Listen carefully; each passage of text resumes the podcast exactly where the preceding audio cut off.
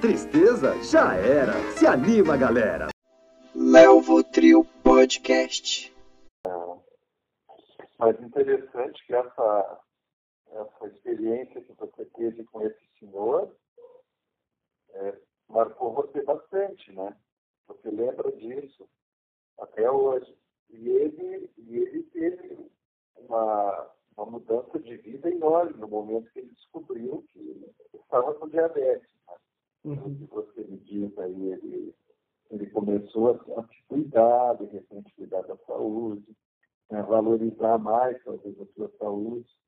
Então, muitas experiências ruins que a gente passa, a gente consegue extrair o bom dessa experiência, é uma coisa que vai, vai, vai ser levado para toda a vida, né? Não sei se é isso que você me falou, acho que foi isso que, que, que você é, absorveu do, do, diálogo com esse senhor, né?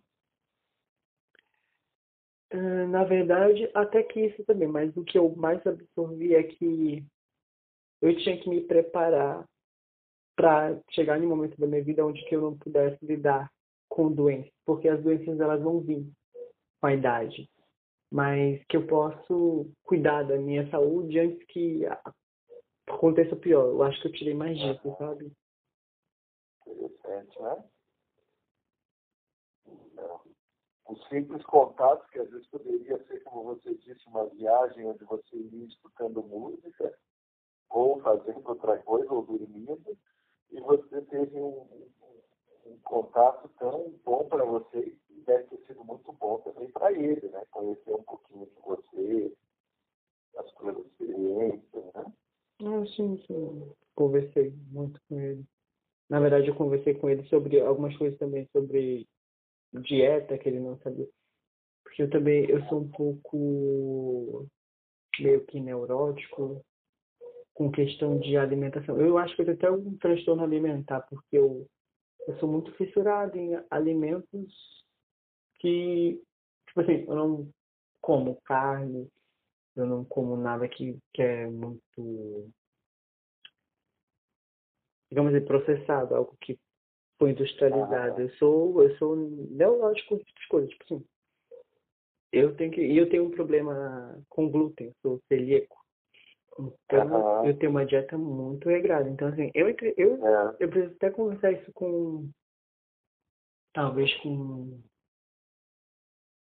Não com um psicólogo, mas alguém que, que da, da alimentação, um nutricionista. Nutricionista. É, porque eu acho que deve ser algum problema. Não é normal, não, a pessoa ficar super preocupada com o que come. Mas você, até por conta da sua doença aí, você tem que cuidar, você não pode comer nada com glúten, é difícil alguma, algum alimento que não tenha glúten, né?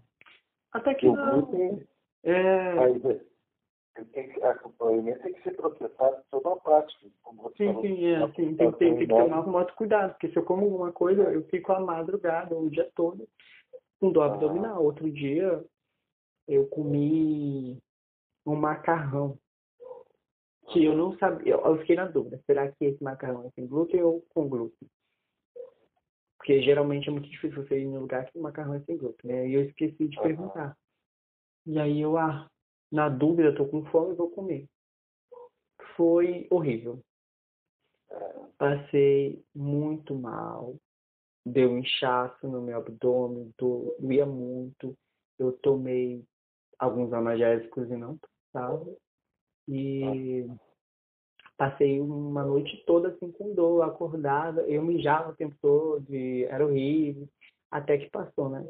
E aí eu, caraca, dei um mau vacilo, bem vacilo. E aí eu tenho que olhar. Até, tipo, exemplo, eu tava comendo, eu tava me sentindo muito ruim uns tempos atrás. Porque eu tava comendo uma soja errada.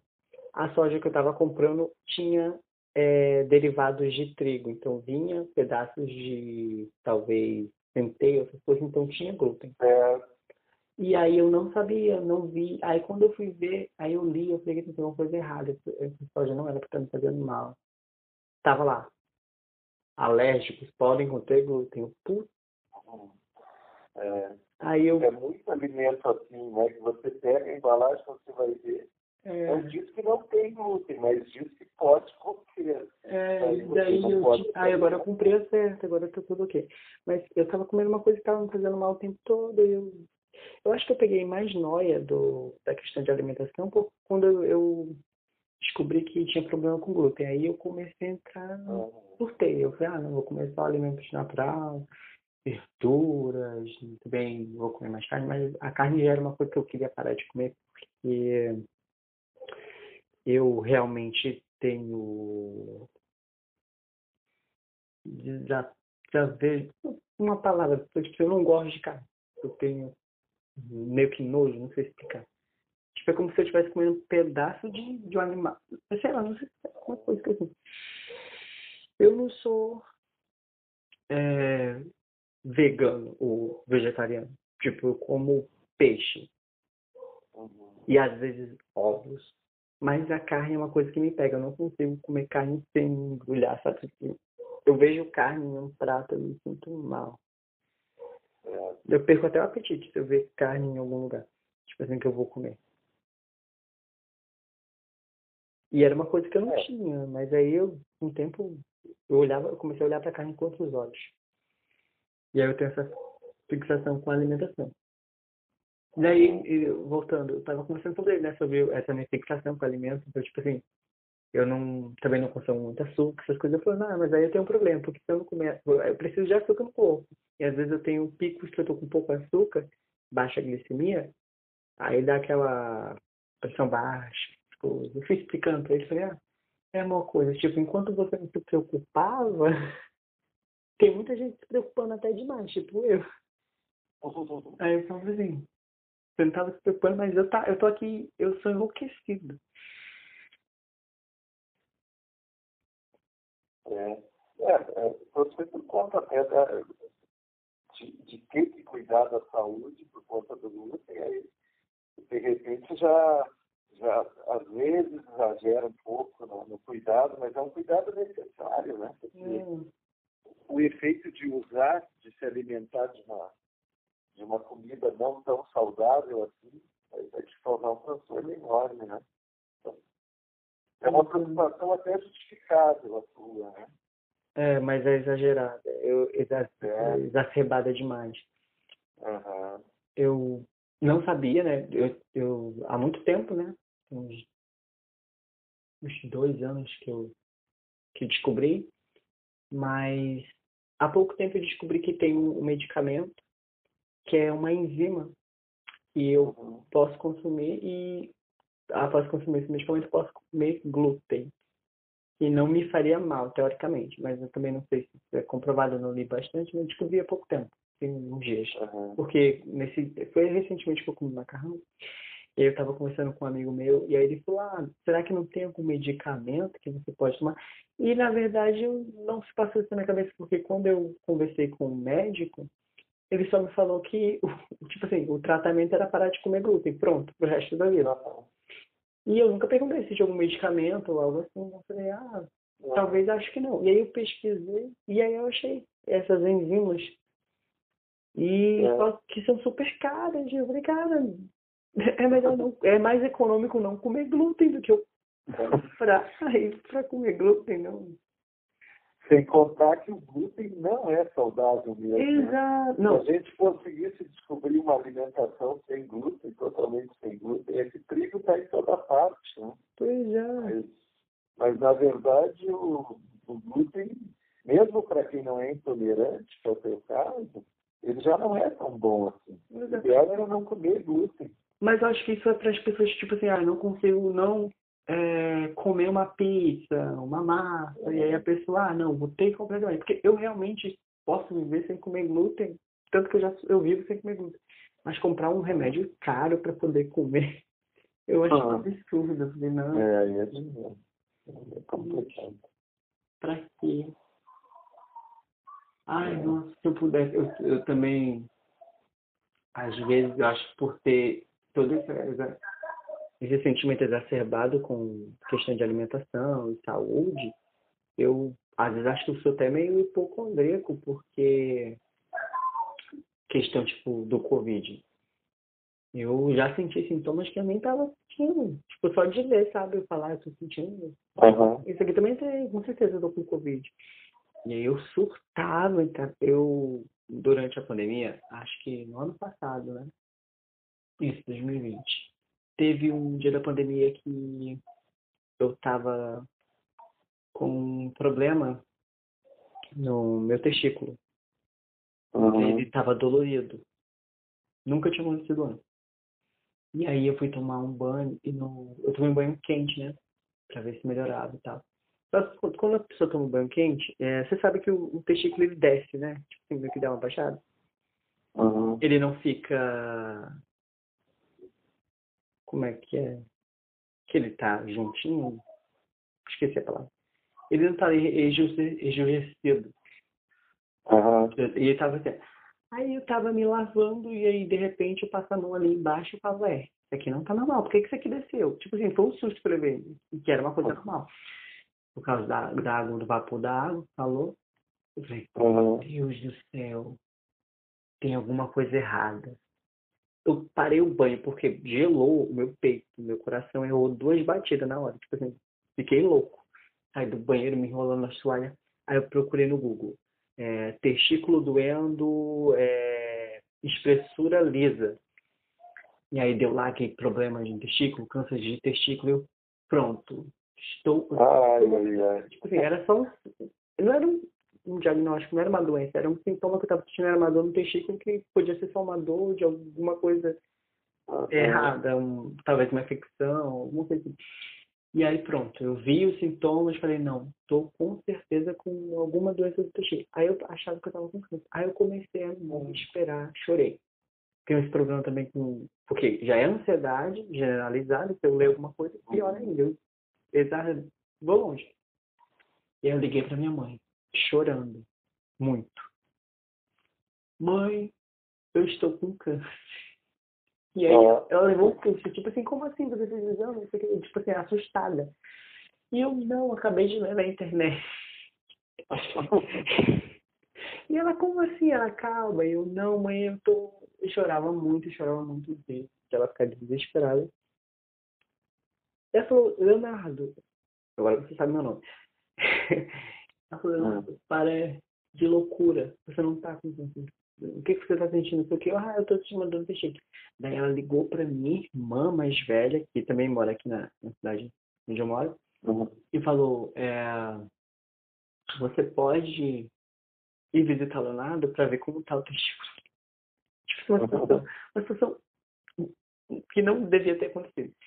E a minha irmã veio e falou, ah, eu quero ver como é que tá. Eu falei, não, vou mostrar. Eu não tenho sensibilidade para mostrar. Tá doendo, acredita em mim, eu tô com algum problema, eu preciso fazer um exame. E aí eu procurei, né, fazer exame, só que eu não posso fazer tipo de exame porque é só depois dos 30.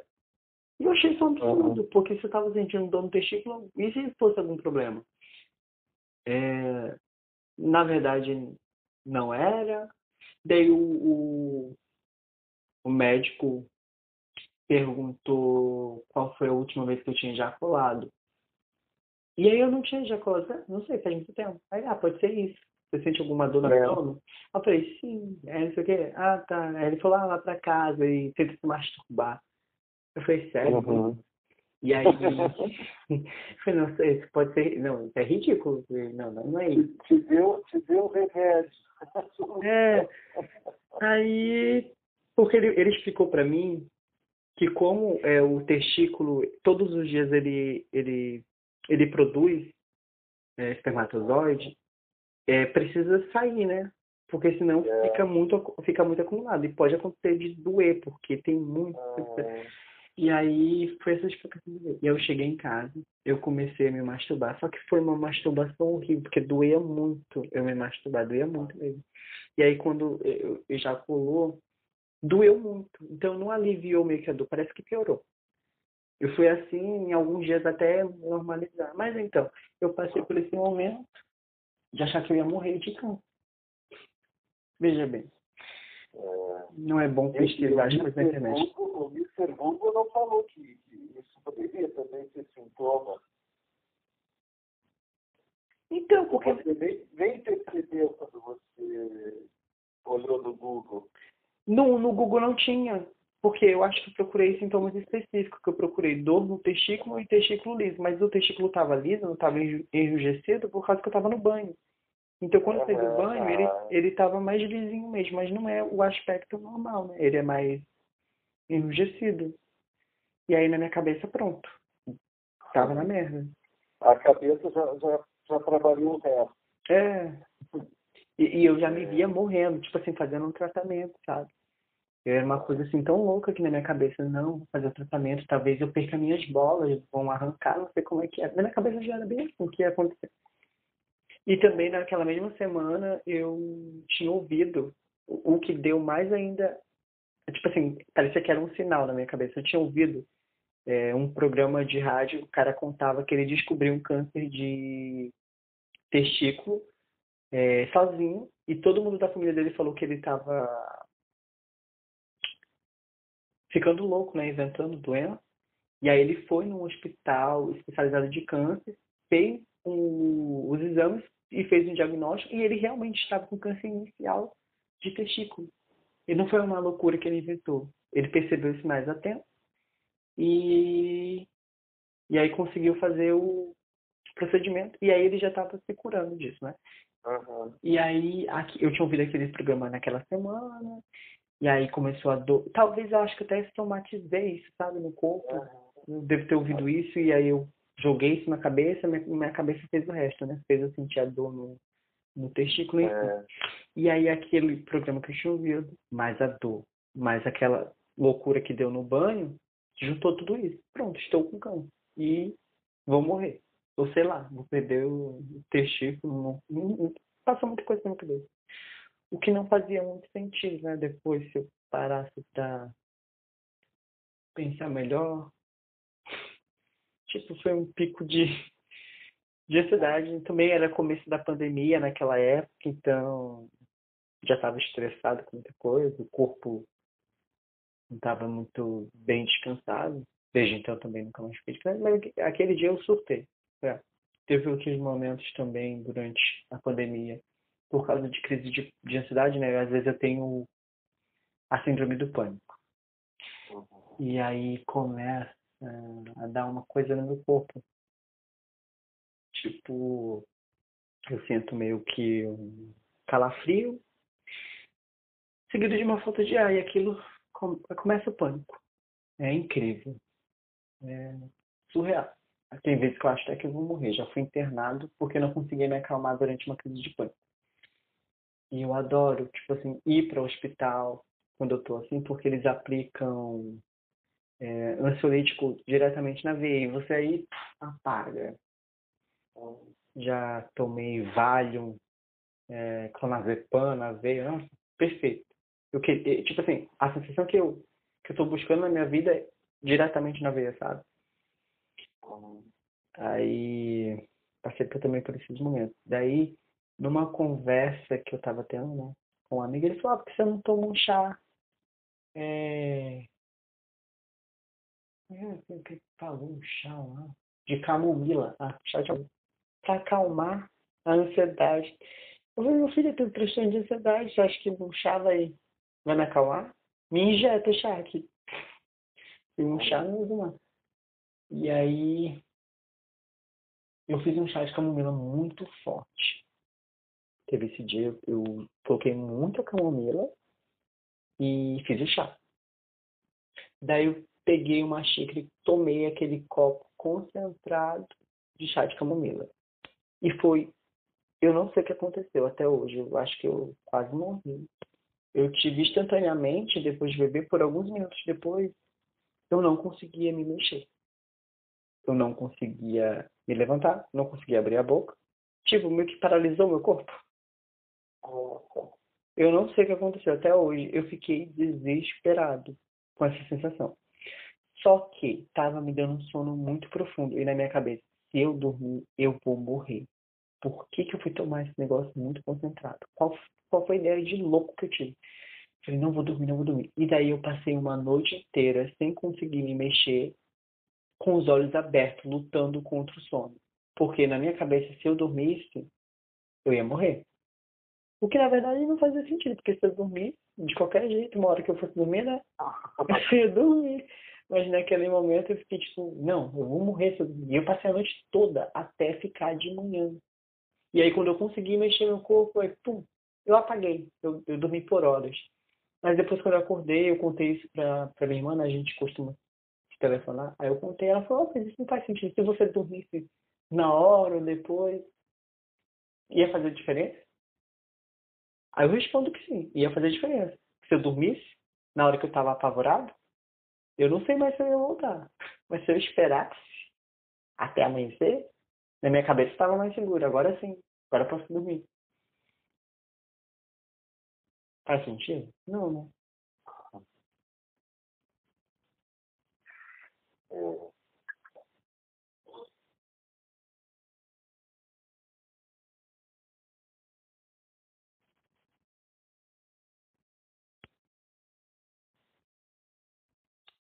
Ah, sim. Mas então foi um susto com o chá de camomila.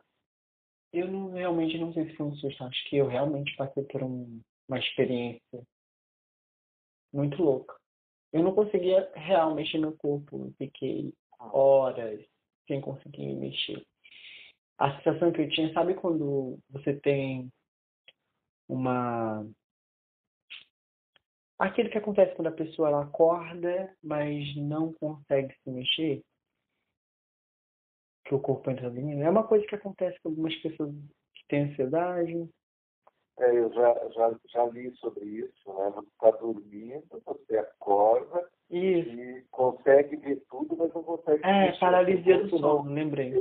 É, oi? Então, a sensação é como se fosse uma paralisia do sono, só que não era, porque eu não eu não estava acordando e nem tinha ido dormir. Mas foi isso, exatamente isso. Eu não me mexia, não conseguia me mexer.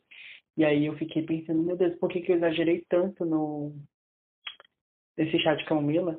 Procurei na internet se tinha alguma coisa, alguém que passou pela mesma experiência, não encontrei nada. Que eu achei meio estranho, né? Falei, ah, então acho que nunca ninguém fez essa loucura. Mas enfim, eu aprendi que nunca vou fazer um chá concentrado. Tão forte. Tão forte, é. É, é isso mesmo.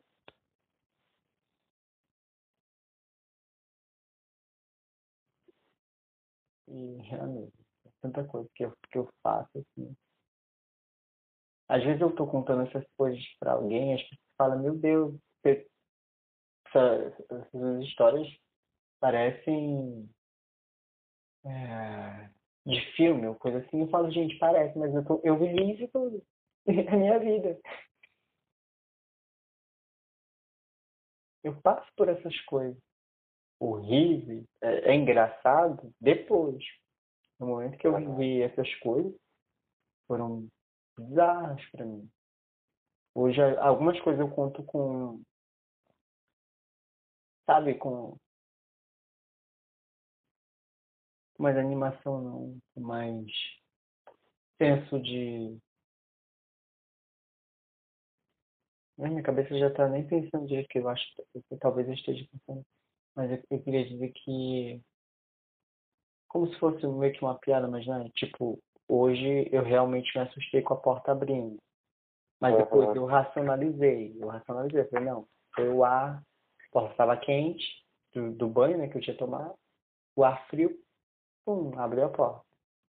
Mas na hora foi bizarro. Na hora eu queria sair correndo daqui e não voltar mais pra casa, nem dormir mais aqui.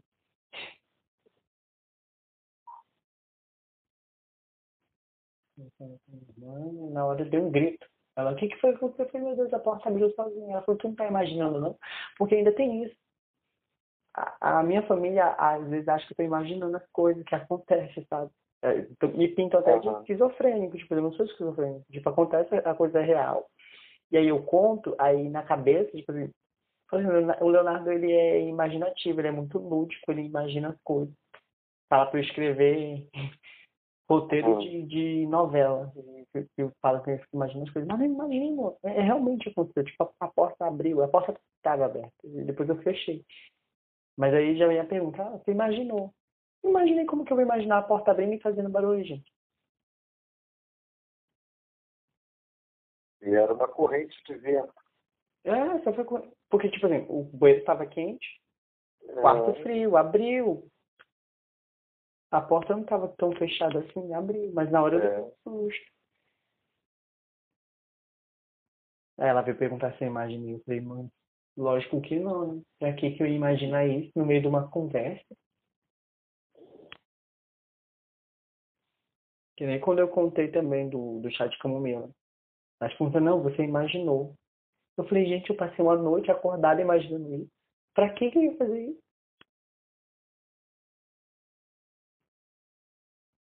Tipo, as pessoas não sabem, né? Acho que não tem conhecimento sobre essas coisas aí parece que que tá inventando, tipo, quando eu tenho crise de, de ansiedade, as pessoas acham que estou inventando periri. Eu, eu fico meio chateada às vezes com, com essa questão de banalização, sabe? é, Sobre essas questões de, de transtorno, de doenças é, da cabeça, né? que Eu, diria, mais ou menos. Que as pessoas não levam muito a sério. E aí, tipo, aqui, por exemplo, no Brasil, depressão, as pessoas vão falar, é falta de Deus.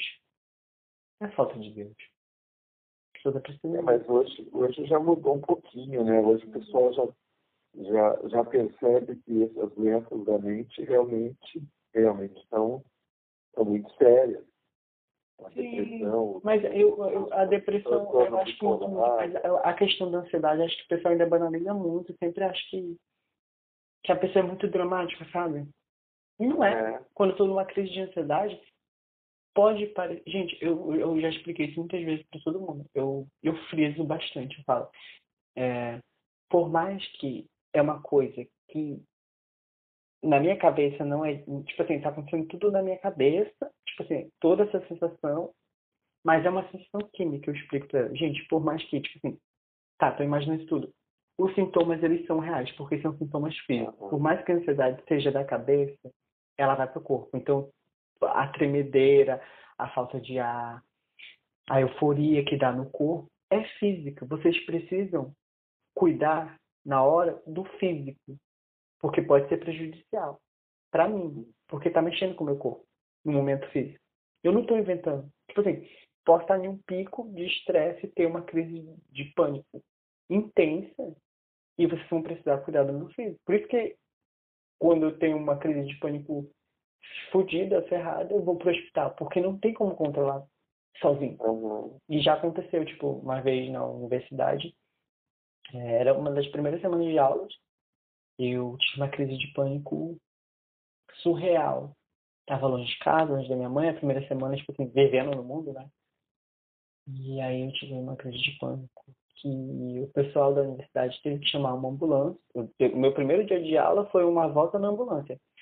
E aí eu fui para uma UPA e fiquei internado o dia todo. Me deram clonazepam, na veia, fi- fiquei em observação, porque eu cheguei a mais de 300 batimentos cardíacos por minuto nossa, nessa crise de pânico. Tipo, o meu coração aguenta, né? Mas imagina se eu tivesse algum problema de coração. só, só depois que você é jovem. Isso, e, porque, e também porque eu sou jovem. E mesmo assim, se- mesmo sendo jovem, tem jovens que têm problema de coração.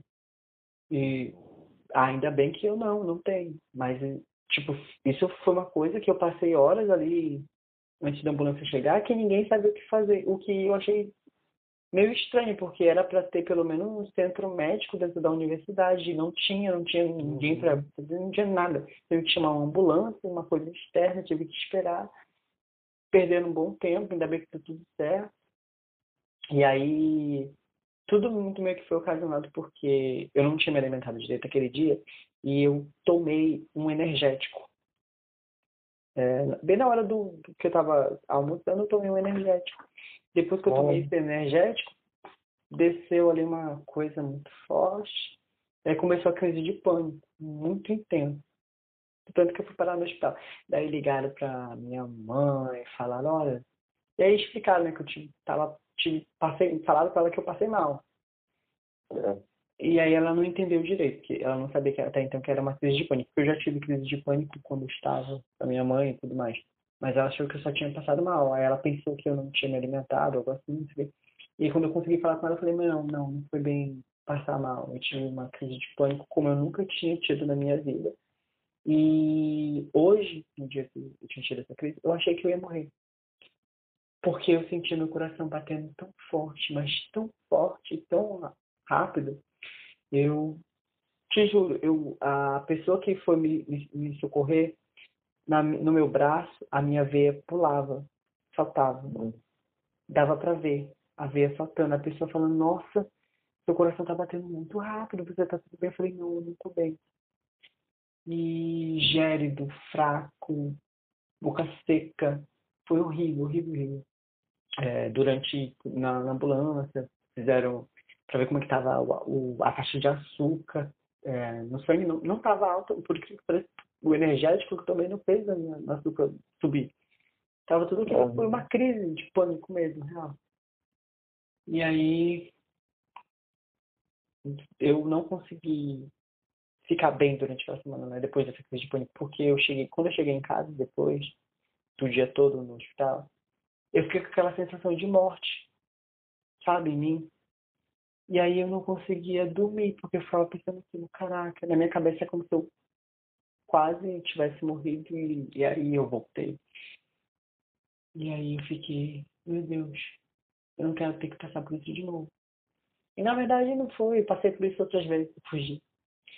Mas é, é horrível. E aí quando eu, eu, eu explico pessoa, quando eu tenho umas crises de, de ansiedade que não são tão extensas, tipo que não é o caso de eu ir para uma UPA, um hospital, são só umas coisas leves, tipo, ai, tô com uma falta de, ah, não consigo dormir, tipo, hoje. Tô com uma crise de ansiedade, mas não é uma crise de ansiedade que eu preciso ir pro pronto-socorro. Mas eu explico, gente, eu não estou inventando. O, o, o, negócio não é a cabeça. É o, o pior, acho que é o sintoma físico da, da ansiedade. Porque vai para o corpo. E aí é a pior parte, né? E não estar em tratamento ainda é um agravante. E também não está fazendo terapia. Eu também já tentei de todo. Já fiz terapia cognitiva comportamental, já tentei psicanálise, já tentei gestalt.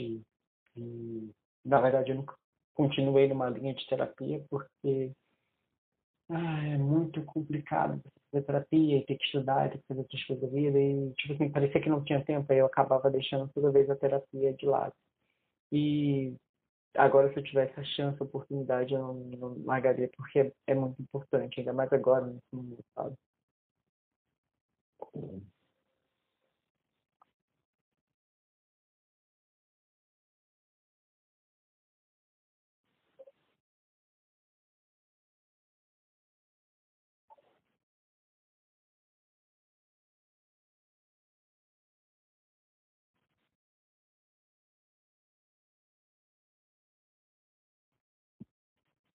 Aí, dormiu?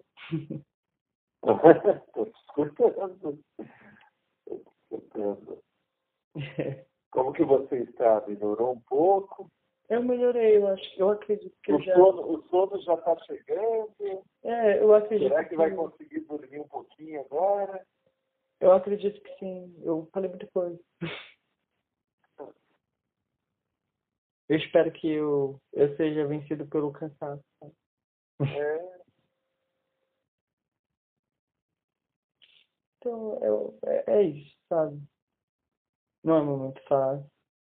Sei que não só é eu que estou passando por isso.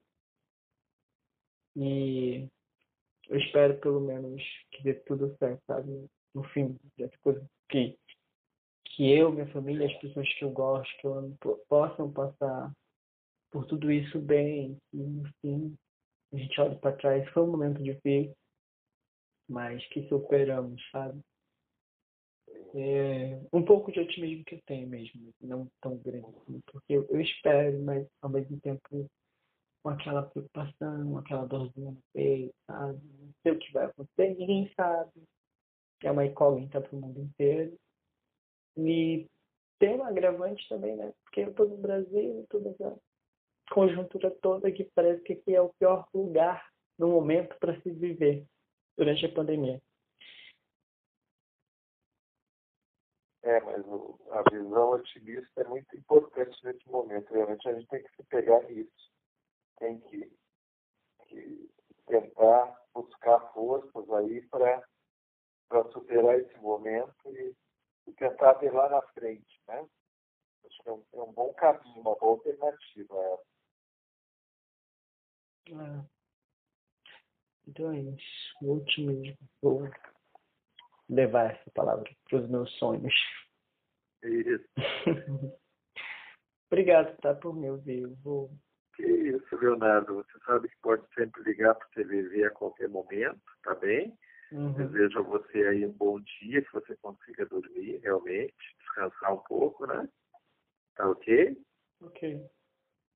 Bom dia também para você. Bom, bom sono aqui. Tá bom. Você também Obrigado. quer dormir. um bom dia, então. Tá bom dia. Até mais. Até mais.